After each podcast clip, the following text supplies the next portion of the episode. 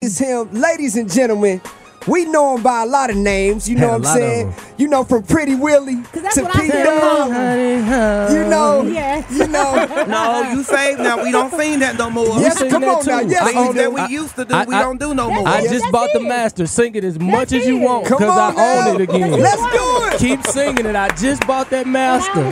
Four Yo. walls, sing it. We got We Will- got it back. We got Willie Moe Jr. St. Man. Louis is on. Man, listen, I'm so excited to be here. Uh, Shorty, you like a brother to me. Like, sure. you know, it's not like, no, you know, cats be capping, pretending like you talk every day. But Yeah. whenever we get into a very unique spot, it's almost like, hey, big bro, what should I do on this? And then when it comes Yeah. to you, when it's anything to do in the city or, or, or abroad, like, I'm like, yo, like, how do I bring, you know, how I still keep it youthful in the midst of it all? Because I'm older now. Yeah. And uh, man, I just appreciate what this team is doing. I think it's really beautiful that St. Louis gets the opportunity to have a local uh, morning show, And man. you, and you remember, bro, it's Yeah. been it's been over 15 years, you know, Yeah. because a lot of people don't. I don't know if y'all remember the, the uh, what was your show called? I had Pretty Radio. Pretty Radio. Nelly, Nelly and them were over at, at another station, and Yep. then T- Tiff Green, she called me like on a Friday. She's like, "You want to be on radio?" I was like, "I don't really know how to do radio." My manager said, "Go in there," and I was literally reading your number one station for hip hop and R&B is, and, and I just did it. And who would have thought, like you know, dang near 15, 20 years later, that I'll have a syndicated radio show across you know across the the, the globe. It's pretty cool. Man, And it's I, ama- I heard you're number one. Yeah, number one. You- Yep. We, we're number one. Congratulations. Yep, been Yep. number one uh, for a while now. The unique thing is we were number one in the ATL 1834.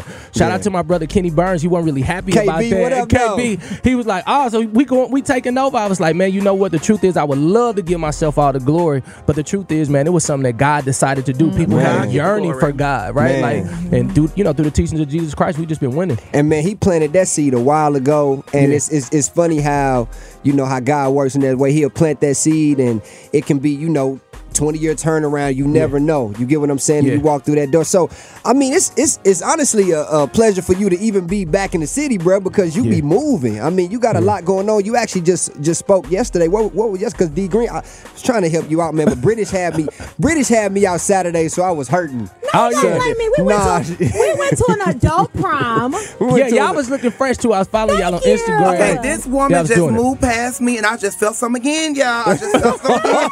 Pastor, help me. we got we got Alice Prince in the building. AP. AP. AP, another St. Louis Unless legend. you, you only know her if you call her AP. Yeah. APZ to go. Yeah, A- And A- who else we AP. have in the building? Yeah, Bishop Shadrach Martin is here. Um, Right.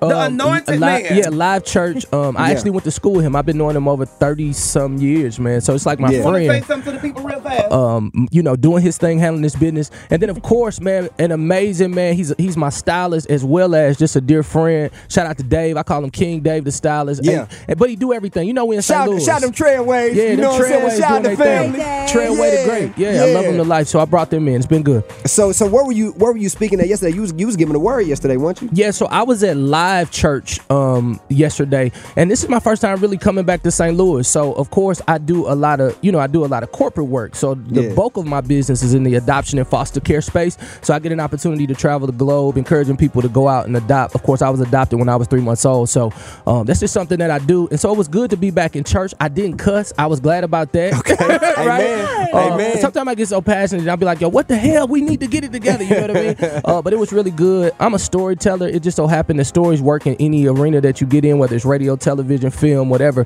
And it just so happened it also works in church, and people give their life to the Lord. So it's pretty cool. and you know, and people can relate to that, bro. It- it- you know, that's one do thing you have I, I your do. own church? I do not have a I church. feel like if you open your own church, it would be a mega church because you can relate to people who has been like you're not the person that's going to say God said you're going to get a house, God Yeah, said you're yeah. going to get a car. Yeah. Like you, you can relate to them because you're real and Yeah. because of your experience of what you went through. Yeah. You might want to talk to your your mentor back here. Ah! hey, so that's Mr. Caldwell, Hey, hey, That's- Carl yeah, is that's- always Listen, putting I it seen together. him all over all over social media, and I was elated when I found out that you were actually from St. Louis. Yeah. Um, you know the unique thing about you is that you're unafraid to be yourself. It takes people years and years to become who they are. Um, people live in a spirit of pre- uh, like to pretend, like to be something that they're not, and I really appreciate you being unashamed of Mm-hmm. I who gotta you are, be how you real. do it, and uh, I, I gotta think that's get to the gonna do it. bag, just Come like on, you. listen, Yeah, the yeah. bag is available The for bag everybody. is available. Yeah. There's too much free money out here. Yeah, You yeah. got to get in it and go get it. Yeah. And, and you working on a lot of things, man. So I mean.